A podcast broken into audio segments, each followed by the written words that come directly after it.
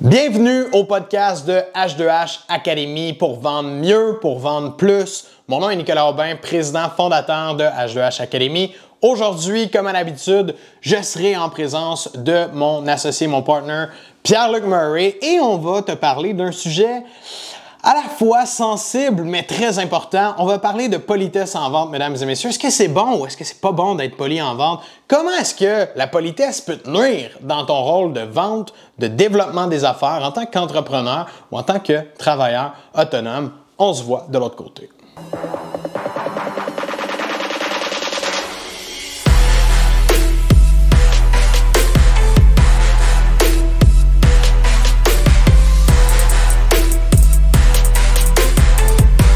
Moi, quand j'ai commencé en vente PL, tu le sais, j'ai fait quoi?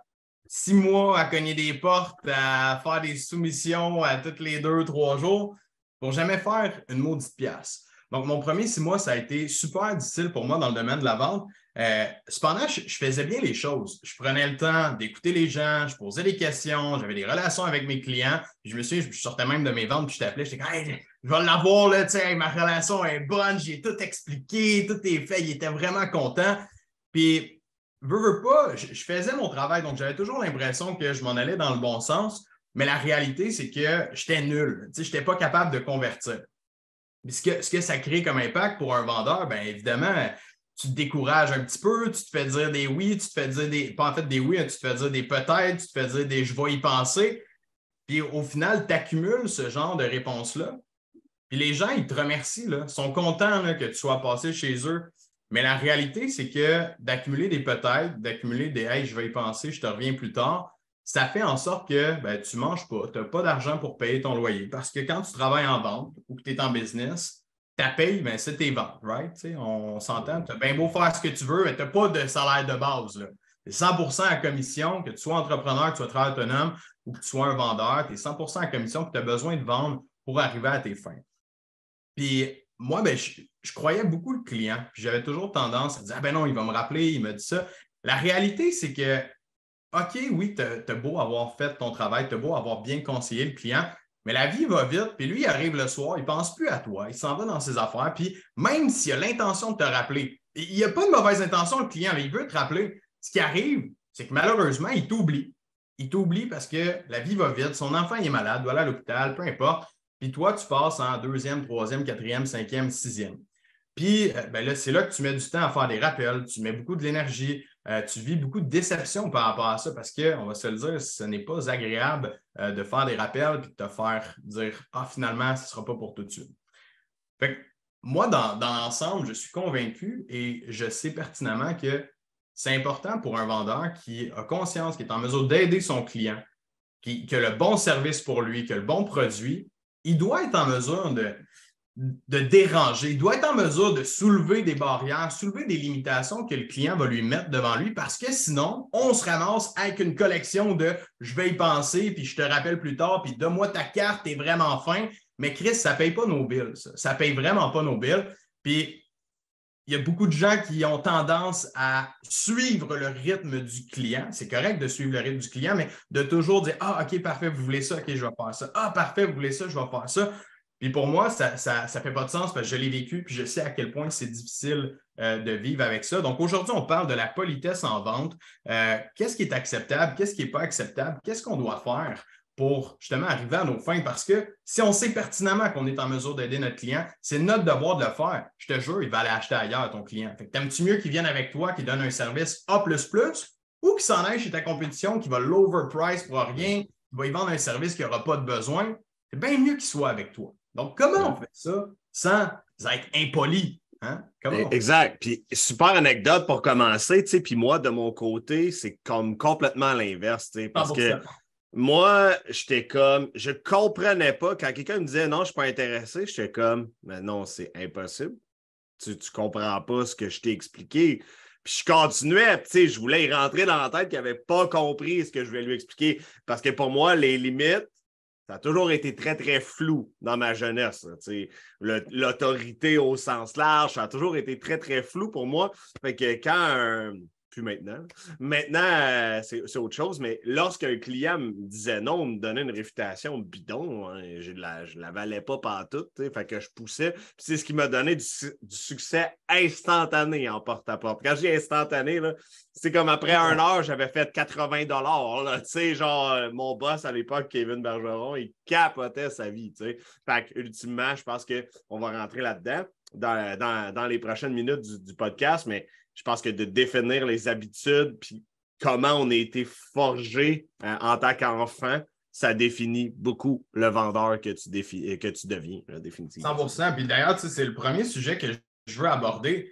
D'où est-ce que ça vient, nos, habitudes de, redonner le pouvoir dans les mains du client? Puis on le fait sans vraiment s'en rendre compte. C'est pas comme un gars prend le contrôle de la vente, va-t'en où tu veux. Ben non, c'est que justement, on a tendance à se plier parce qu'on a des habitudes, parce que, on, a été élevé comme ça, on dit oui, merci, désolé, s'il vous plaît, pardonnez-moi, je ne veux pas vous déranger. Hey, ça fait partie de notre culture puis ça fait partie de notre vocabulaire. Tu sais, tu appelles quelqu'un au téléphone puis on envoie combien les gens au call de même PL? Bonjour monsieur, pardonnez-moi de vous déranger aujourd'hui. Ben oui, tu me déranges, Carlis, qu'est-ce que tu veux, tu sais? Fait que la réalité, c'est qu'on a toujours tendance à voir ça. Puis il y a même un gag là, entre les États-Unis et le Canada où est-ce que, tu je pense que c'est dans Met Your Mother, j'avais vu ça de manière.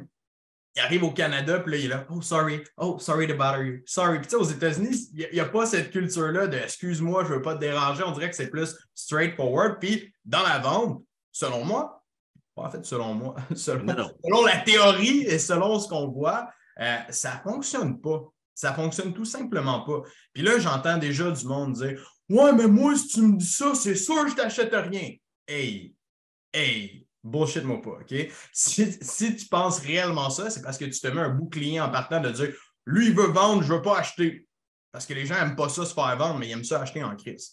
Donc, cette culture-là euh, qui est ancrée, moi, je pense que c'est important de, comprendre d'où ça vient et tout. Fait que pour moi, de mon côté, tu sais, j'ai toujours été très euh, by the book. Si je n'étais pas poli, si je dépassais la limite, euh, je me le faisais dire, puis dans ma famille, c'était méga important, c'était comme très, très, très by the book. Puis, veux, veux pas, ça m'a suivi. Puis, on l'a vu aussi, PL, on a formé quoi, 400 vendeurs là, depuis le temps, je pense, c'est pas plus.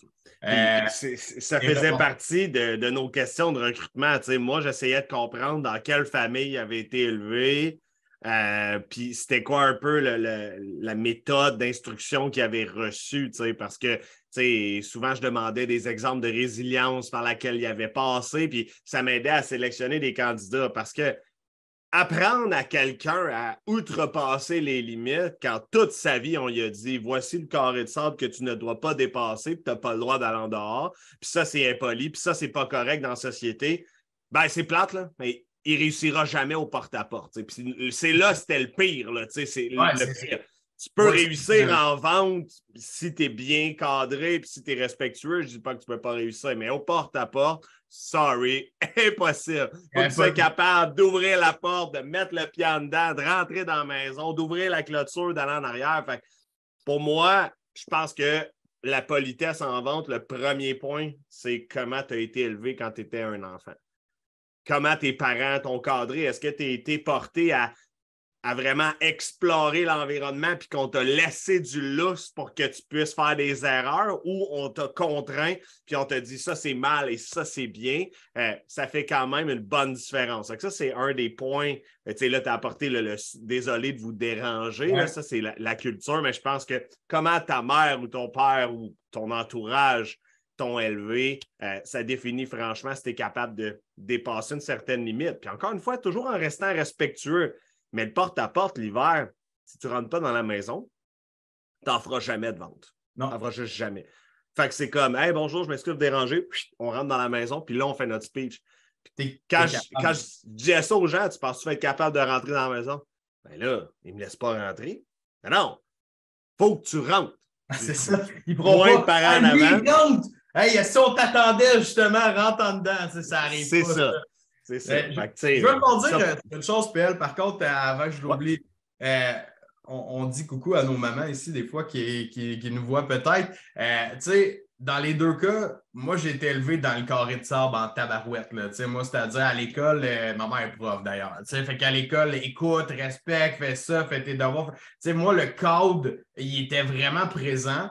Puis oui, ça me nuit dans mon développement en vente, ça me nuit dans mon développement entrepreneurial. Évidemment, ce qu'on dit, c'est pas Hey, c'est pas une bonne job de, bien élever. Chris, ça n'a pas rapport. On parle de la vente ici, on parle de la persuasion, est en mesure de déranger, est en mesure de transgresser justement certaines barrières que euh, beaucoup de vendeurs n'auront pas l'aptitude euh, de transgresser. Toi, ton carré de sable était beaucoup plus large que le mien, puis ça t'a donné cet, euh, cet aspect-là entrepreneurial de défoncer des portes, de ne pas avoir peur. Ça t'a ouvert les portes là-dessus. Fait moi, je veux dire, les gens qui euh, peut-être sont comme moi puis qui ont été justement dans ce carré de sable-là plus euh, restreint, c'est normal que ce soit plus dur, puis c'est normal que ça va un peu contre les valeurs, les valeurs naturelles qu'on se fait inculquer quand on était plus jeune.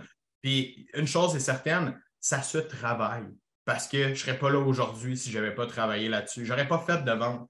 je me souviens, le moment que j'ai compris ça, ça a été après que tu me mettes dehors dans le business plus loin. Mais le moment que j'ai compris ça, puis je suis revenu, je fais Oh, il faut juste que, juste que je pousse un petit peu. Il faut juste que je sois capable de le faire. Fait, merci à, nos mamans quand même de nous avoir donné deux éducations complètement différentes, mais qui toutefois euh, peuvent apporter des défis à certaines personnes. Puis je, pense que c'est juste important que les gens comprennent bien cet aspect. Ah, exact. Puis tu sais, on le sait que c'est polarisant. Puis ceux qui nous suivent depuis un certain moment savent qu'on ne pèse pas nos mots, puis on fait exprès, guys. Si vous comprenez ça aujourd'hui, c'est la bonne chose. Si vous commencez de nous suivre, on fait exprès pour polariser parce que quand on va exprimer une éducation ou un contenu en, exagérant la définition théorique, ça fait comprendre davantage dans la tête des gens. Fait quand on dit dépasser les limites, c'est toujours dans un respect c'est toujours dans une éthique de travail acceptable. Tu sais, quand on dit de rentrer dans la maison, on ne dit pas de rentrer en courant, foncer dans la porte puis de défoncer. tu sais, je veux dire, il faut rester logique. Sauf que, euh, tu sais, juste, juste pour mettre ça au, clair pour tout le monde. Donc, effectivement, l'éducation, moi, j'ai eu une éducation où est-ce qu'on m'a donné vraiment du lousse, tu sais, puis qu'on m'a encouragé à me lancer puis à pousser dans cette direction-là. Tu sais, je m'en souviens quand j'avais dit à ma mère, je vais acheter une franchise 25 000 j'avais 22 ans. Genre. Puis t'es comme, t'es sûr que c'est une bonne idée? Je suis comme, ah, je le fais. T'es comme, let's go. Puis ils m'ont toujours encouragé. Alors que j'ai des parents que quand on recrutait des vendeurs, ils étaient comme, moi, ma mère m'a dit que la vente, c'était vraiment pas une bonne job. Allô? non, mais. Ah, c'est, ah, mais 100 tu sais, je veux dire, l'aspect de se dépasser puis de le faire, des parents, justement, qui sont habitués à travailler dans une job salarié, qui ont toujours, tu sais, moi, toute ma famille, il n'y a pas d'entrepreneur vraiment. Je pense que j'ai un oncle qui est entrepreneur dans ma famille, mais le reste euh, ne, sont pas comme ça. Puis c'est correct. C'est juste une éducation différente. C'est juste une façon de penser qui est différente. Puis avec le temps, si tu veux être un entrepreneur, puis c'est ça que tu as envie de faire, tu as envie de travailler dans ce domaine-là, c'est important qu'on le comprenne puis qu'on on travaille sur ça ensemble parce que sinon, euh, malheureusement, tu vas rester. Euh, je ne veux pas dire victime de ça, mais oui, dans un certain sens, tu restes tu restes victime du fait que tu ne veux pas transgresser les limites, tu ne veux pas déranger, euh, tu ne veux pas te faire dire non, voire même, là, tu veux toujours rester sweet, fin, mais te faire dire que tu es beau, que tu es fin, et que tu es smart, Chris, que ça paye pas les billes. non, c'est ça, exactement. Puis ça amène au point suivant, c'est que dans notre société, on a peur de déranger, mais mm-hmm. il faut être capable. Puis encore une fois, le mot déranger, c'est une connotation extrêmement négative. Mais dans les faits, c'est plus d'imposer le rythme puis d'offrir quelque chose et se permettre d'offrir quelque chose, ça implique de déranger. Ça implique de. Puis quand, tu sais, déranger, ça peut être aussi une connotation un peu moins négative, ça veut juste de genre déranger l'ordre établi ou le cadre de la société, c'est déranger. Mais en même temps, c'est de l'innovation, c'est sortir d'une zone de confort. Ça peut être vu très, très positivement aussi. Alors, la peur de déranger au sens large, elle est limitative dans les performances de vente. 100% Parce que c'est la capacité à demander, à, sortir de cette limite-là qui va faire que tu vas closer des ventes, puis que tu vas commencer à avoir une carrière ou une business. Hein? Parce que si tu as un. On, on en voit souvent des entrepreneurs qui ont des passions pour leurs produits, pour leurs services, mais parce qu'ils ont peur de déranger, ne seront jamais capables de mettre ces deux facteurs-là ensemble et de créer une entreprise qui va être, prospère, que les gens vont connaître ce produit-là parce que l'entrepreneur n'a pas eu la capacité hein, à déranger. Puis des fois, ben, c'est con, mais on en voit des entreprises qui ferment leurs portes après un certain temps parce que ils ont tellement été habitués dans le carré de sorte qu'ils sont pas capables de sortir. Puis ça, moi, je trouve ça euh, vraiment fâchant, vraiment triste. Ah, c'est pas le fun. C'est pas, pas, le fun de réaliser qu'il y a tellement de gens qui ont des bons services, des bons produits, puis probablement qui donnent beaucoup plus que la compétition, mais ils sont pas capables de sortir de ça. Puis peut-être juste c'est parce qu'ils ne sont, simplement pas conscients euh, que c'est ça que ça prend réellement. Il y en a beaucoup qui essaient de mettre des plasters, genre Ah, je vais faire du marketing de plus, je vais faire ça de plus, mais ça reste que ton contact client, la façon dont tu vas driver tes ventes, va avoir un impact.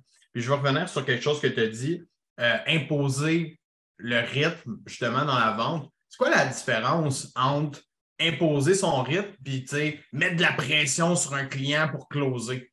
Quoi la différence entre les deux? Mettons, juste pour mettre ça clair, parce que c'est une question euh, qui m'est venu quand j'ai fait une publication, justement, puis que ça, ça a dérangé beaucoup de monde.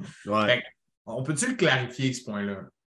Bien, ben, premièrement, moi, je n'ai pas de problème à vendre sous pression quand je réalise que c'est une objection de peur. OK? Fait en partant, puis pour moi, c'est deux choses complètement différentes. Là.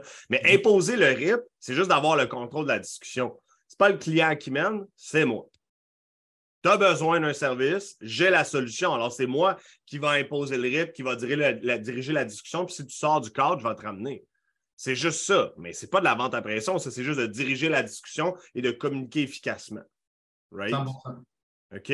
Alors que vendre sous pression, c'est dire en ce moment, je, je me rends compte que tu n'es pas capable de me dire non, puis je veux juste m'assurer que j'ai fait l'ensemble des objections puis que finalement, il y a quelque chose que tu me sors un lapin de ton chapeau, mais je veux que tu me dises c'est quoi le lapin de ton chapeau? Alors là, je vais faire de la vente sous pression, puis je suis très à l'aise avec ça. Puis souvent, les gens sont comme moi, mais là, tu me mets de la pression, mais I get it. Dis-moi c'est quoi l'objection? Mais là, finalement, j'en ai pas d'argent. Merci. C'est beau, j'ai fait ma job. Tu n'en as pas d'argent, c'est terminé. On passe à d'autres choses. Fait qu'à un moment donné, je pense que c'est deux choses bien, bien différentes, ça.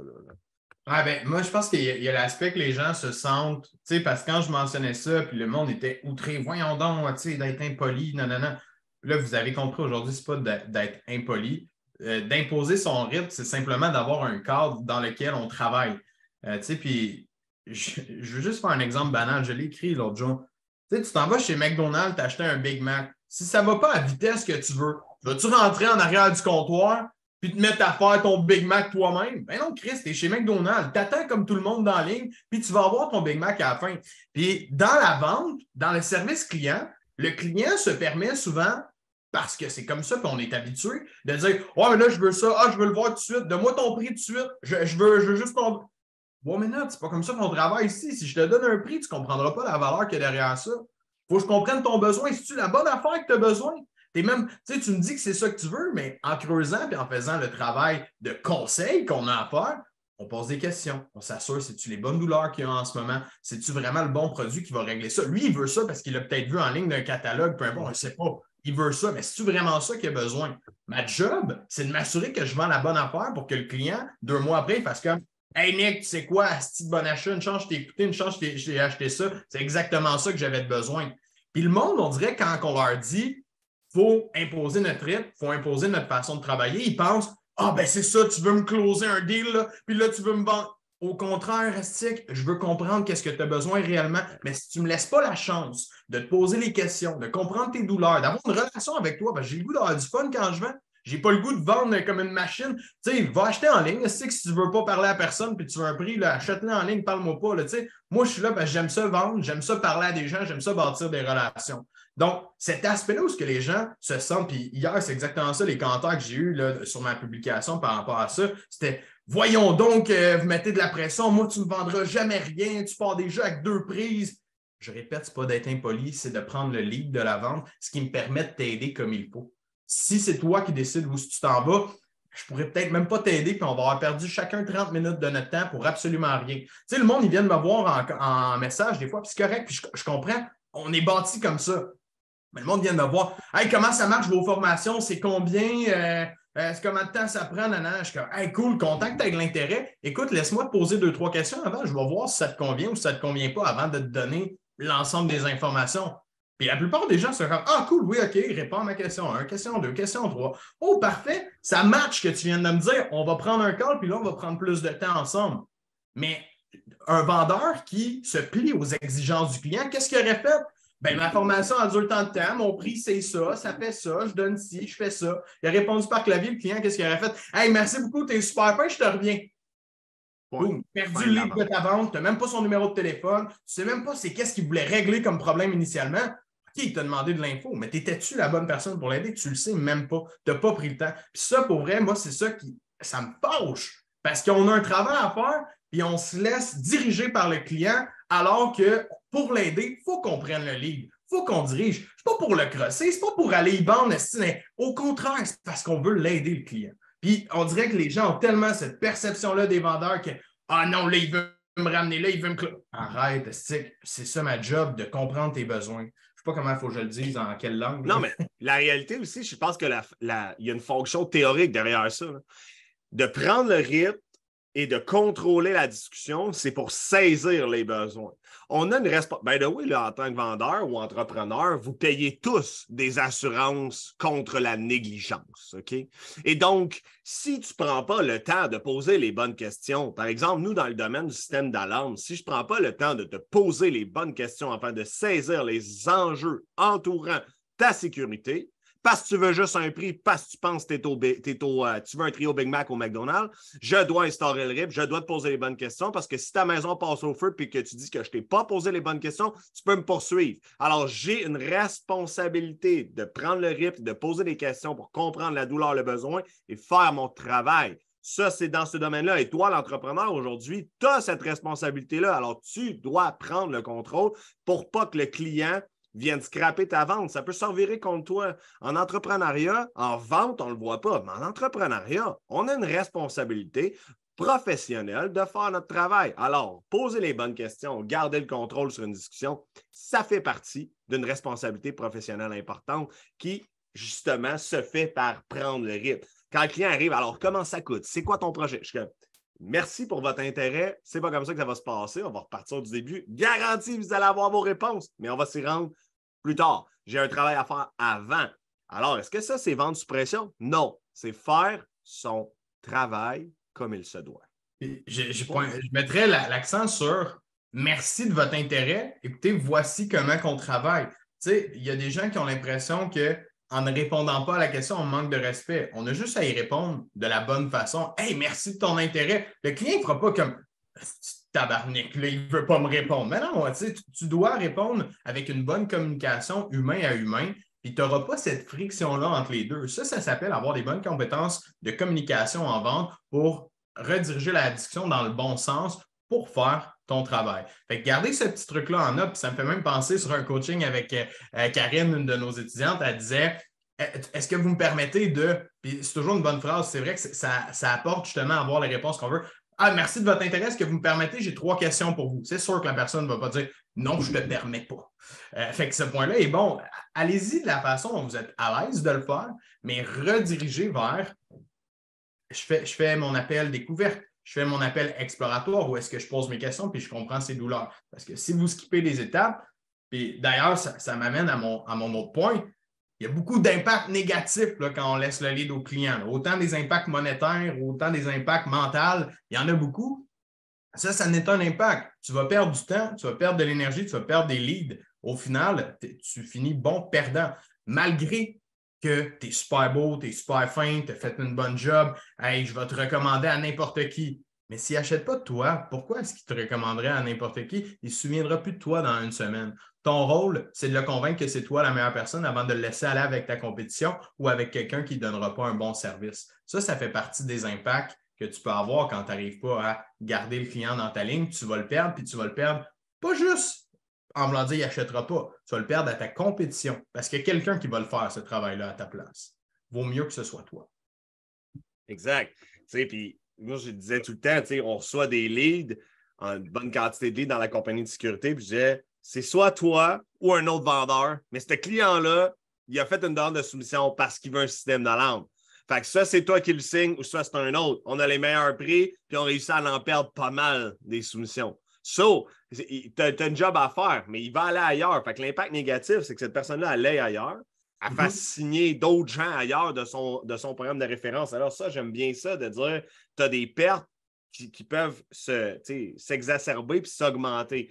Mais moi, j'aime beaucoup les impacts. J'aime toujours traiter un peu plus de l'aspect psychologique de la chose, mais les impacts négatifs de donner lead aux clients, c'est de ne pas se sentir en contrôle puis de se sentir mauvais. Comment tu développes ta confiance puis ton estime de vendeur, c'est constamment le client qui parle pour toi, qui te dit Ah, ben moi, je veux ça, puis tu n'es pas capable de détecter quelles sont les opportunités puis quelles sont les douleurs pour, pour lui faire des recommandations conséquentes. C'est pas bon pour ton estime. Dans un deuxième temps, tu es en train de loader ta carte de crédit mental parce que des peut-être, puis des je vais te rappeler, puis tu es vraiment gentil, Nicolas. Là. Ah, ça, finit par être lourd en tabarnouche. Là, ben, on, on, en a la preuve. J'en suis devenu lourd de ça. Là, je les accumulais semaine après semaine, puis euh, j'étais rendu tellement négatif, j'étais rendu tellement down au niveau moral. C'est sûr, je fais six mois que tu n'as pas vendu. Bon, j'avais pas des gros paiements tout dans ce temps-là, mais six mois que tu n'as pas fait une scène, euh, on va se le dire que justement ton attitude avoir été en business, c'était ma, propre business. Je lâchais tout. C'était terminé. La business fermait les portes. J'étais vendeur. Bon, je pouvais rebondir, je n'avais pas de frais, je n'avais rien. Mais tabarouette, c'est difficile sur le moral pour vrai. Puis tu veux être dans une slum, fais ça. Tu vas rentrer dans une slum, puis à chaque fois que tu vas faire une vente, tu vas être crazy as fuck, mais tu ne sauras pas ce que tu as fait de bon pour la faire. Ah, j'ai parlé comme il faut, j'ai fait ça. Ouais, mais tu as closé à 10% de closing, ça ne marche pas. Non, exactement. Puis malheureusement, dans le processus d'évaluation d'une vente, si tu n'as pas closé convenablement et mis la pression conséquente, tu ne sauras jamais pourquoi tu n'as pas closé. Effectivement. Parce que si tu termines avec je, veux un, je vais y penser, puis tu crois dur comme fer qu'il va y penser, alors que c'est impossible, tu ne sauras jamais c'est quoi l'erreur que tu as faite dans ta vente. Alors que si un client te dit, mais là, tu me mets de la pression, mais qu'après ça, il dit, ben, j'ai pas une scène, ah, fait que tu m'as menti en appel exploratoire de dire que tu avais de l'argent because tu veux avoir de l'air d'un entrepreneur qui roule. Pas de problème. J'ai le respect pour ça, c'est correct. On, ferme la discussion, c'est terminé. Mais je sais pertinemment bien que quand je termine ma semaine, lui, personne ne l'aurait signé si je l'ai fait, ma job. Alors, arrête de te faire mentir. Attention à ta carte de crédit mentale parce que malheureusement, tu te fais mentir à tous les jours. Oui, ça, ça s'applique, ça, du début du processus, là, tu parles de la fin du processus de vente qui est le closing, mais ça s'applique à partir du début de, de se faire diriger par le client. Puis nous, quand on commence à travailler avec des nouveaux étudiants ou des gens qui bon, sont en action déjà, on le voit dans la prospection à la base. Pas en mesure de booker un rendez-vous quand eux ont de la dispo, book quand le client a de la dispo. Ça, c'est genre le, plus classique. Là. Quand est-ce que tu as booké ton rendez-vous? Ah, dans une semaine et demie? Comment ça? Ben là, le client est disponible là. OK, mais d'ici une semaine et demie, bon, ça c'est un autre sujet, mais d'ici une semaine et demie, il y a le temps de changer d'idée trois fois. Pourquoi est-ce que tu ne l'as pas booké dans ta plage disponible demain ou euh, demain après-midi ou vendredi euh, matin? Ah, ben, j'ai demandé quand est-ce qu'il était dispo. Encore une fois, si on, se fait imposer des heures dans lesquelles on, on doit faire nos rencontres, puis moi, je, le premier à l'avoir fait au début, là, je prenais des rendez-vous le samedi matin à 8 h, le dimanche soir à, 22 h, des, heures atypiques par rapport qui étaient dans mon me-time, dans mes heures de congé, dans mes heures où est-ce que euh, j'étais supposé m'occuper de moi, de mes affaires, de, ma petite routine. Puis, veux, veux pas, c'est important de faire l'extrêmement quand tu es nouveau en business, quand tu veux faire, c'est important de le faire. Mais il y a une certaine limite où est-ce que tu ne peux pas te faire imposer tout ton horaire par ta clientèle parce que je te jure que ta famille ne sera pas contente quand que tu manques des soupers à gauche, à droite, tu manques des événements sportifs de tes enfants. Peu importe la raison, ce n'est pas le fun de se laisser imposer ça par le client. Puis plus qu'on est adulte, je vais dire, plus qu'on a des responsabilités, notre horaire, il est tight, il est organisé déjà, on a des spots dans lesquels on peut travailler, puis le reste, on ne peut pas. Fait que c'est important, dès notre prospection, d'instaurer un rythme et de dire écoutez, moi, j'ai une disponibilité demain à 15h ou à 15h30, qu'est-ce qui serait mieux pour vous? Ah, ben, je ne suis peut-être pas disponible. Encore une fois, tu vas-tu te plier aux exigences du client en partant? Fine, je comprends que tu veux le signer. Mais si tu fais ça à, on va dire, 50% des gens à qui tu penses, ton horaire est foqué.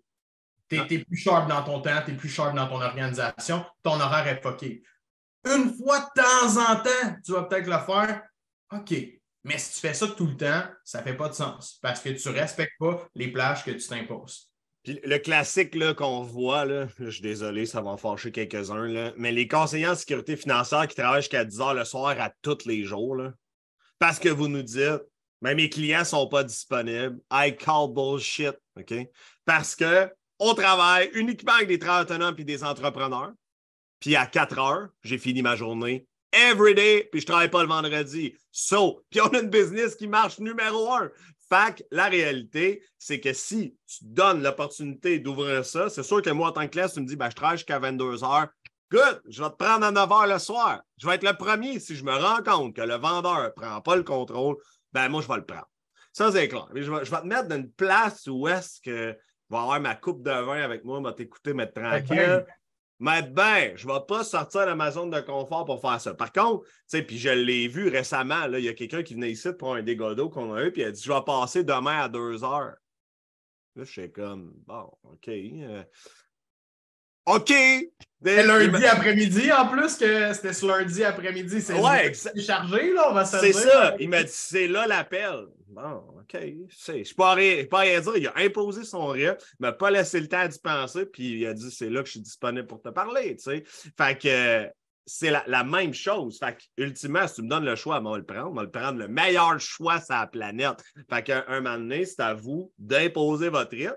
Puis, tu sais, encore une fois, je vais encore citer Karine parce que je vois qu'elle est là, mais Karine a dit hier dans le coaching, moi, je dis à tout le monde que je suis fucking loadé, qu'il me reste un trou à 14 heures. Si tu veux dealer avec moi, ben, c'est à 14 heures. Puis ça, je pense que c'est une très bonne chose, tu sais, parce que si le client il pense que tu es super loose puis qu'il peut te prendre n'importe quand, ça ne démontre pas nécessairement une certaine notoriété dans ton travail, tu sais. Fait que... disponible de 9 à 9 demain si tu veux, là. Bloque-moi ça quand tu Ouais, c'est ça. J'ai genre 1000 dispo pour toi, alors euh, demain. Tu sais, fait que pour moi, je pense que imposer le RIP, c'est aussi de se respecter. Quand on était plus jeune, on n'avait pas d'horreur, tu sais, j'avais pas d'enfant, fait que je m'en foutais, je bouquais ça à 9 h le soir, mais aujourd'hui, peux pas faire ça. À 5 heures, ma petite, il faut qu'elle mange. Puis à 6 heures, c'est le bain. 7 heures, la routine du dodo. Fait oublie ça. mais après ça, je suis cuit parce que la journée recommence à 5 heures le matin. fait, que, euh, fait que voilà. Fait qu'ultimement, pour moi, ça fait aussi partie de ça, imposer le rythme et d'être impoli et brusqué et dérangé. Mais à un moment donné, tu dois te faire respecter en, tant qu'être humain. C'est pas parce que tu es un vendeur, il faut que tu prennes toutes les grenouilles puis le restant de marde d'un horaire qui n'aura pas d'allure pour toi. Ça fait pas de sens. Là, je pense que ça met bien euh, la table sur euh, le message qu'on voulait passer par rapport à ce sujet-là. Euh, c'est important de se respecter en tant qu'entrepreneur, travailleur autonome, en tant que vendeur, de respecter l'horaire que nous, on s'impose à nous-mêmes pour ne pas toujours sortir du cadre, pour ne pas toujours être sur le, qui-vive ou avoir les nerfs au vif parce que ça ne se passe pas exactement comme tu veux. Puis, crois-moi, applique ça, puis tu vas voir tes résultats augmenter dès maintenant. Puis tes clients, ils vont être contents. Ils n'auront pas l'impression que tu as, un manque de respect ou que tu es, impoli, justement. Ils vont juste dire, crème, il sait où ce qu'il s'en va. Il sait ce qu'il fait, il est confiant, il a de l'assurance. C'est ça que tu dégages quand tu es comme ça. Tu es quelqu'un qui sait concrètement où est-ce qu'il s'en va. Pour moi, euh, c'est un no-brainer d'appliquer ça dans ses ventes. Puis pour les entrepreneurs qui euh, trouvent ça impoli, qui trouvent que ça ne fait pas de sens, ben regardez votre chiffre d'affaires, regardez vos taux de closing, regardez vos ventes, puis demandez-vous, ça va-tu si bien que ça? Si la réponse c'est non, ben peut-être que ce sujet-là, vous pouvez le réfléchir puis le creuser un petit peu plus. Puis si jamais vous voulez venir nous en parler, on est disponible sur Facebook, euh, Anytime, Pierre-Luc Murray, Nicolas Aubin. Vous venez dans notre groupe H2H Academy, les top closers. Euh, vous pouvez faire une publication par rapport à ça. On est toujours super ouvert à ça, à répondre, à commenter. notre opinion, on n'est pas fermé sur ça. On est toujours très ouvert à la discussion. Euh, mais on vous parle en fonction d'expérience, en fonction de causes réelles qu'on a vécues de notre part, puis avec plein, plein, plein, plein, plein de vendeurs et d'entrepreneurs avec qui on travaille. Donc, euh, sur ce, PL, moi, je fais un wrap, puis euh, on se revoit dans le prochain épisode de podcast. C'est déjà la fin du troisième épisode. J'espère que tu as apprécié ce contenu-là. J'espère que ça peut t'aider fortement à faire plus de ventes, à devenir un meilleur entrepreneur, un meilleur travailleur autonome. Encore une fois, je demande une petite chose. Si tu as apprécié le contenu que tu as écouté aujourd'hui avec nous, je t'invite à t'abonner, que ce soit sur YouTube, Spotify, Apple Podcasts tu peux aussi venir nous rejoindre dans le groupe H2H Academy, les top closers sur Facebook. Tu vas nous trouver facilement en tapant ça dans la barre de recherche. Sur ce, guys, merci, à la prochaine et bonne vente.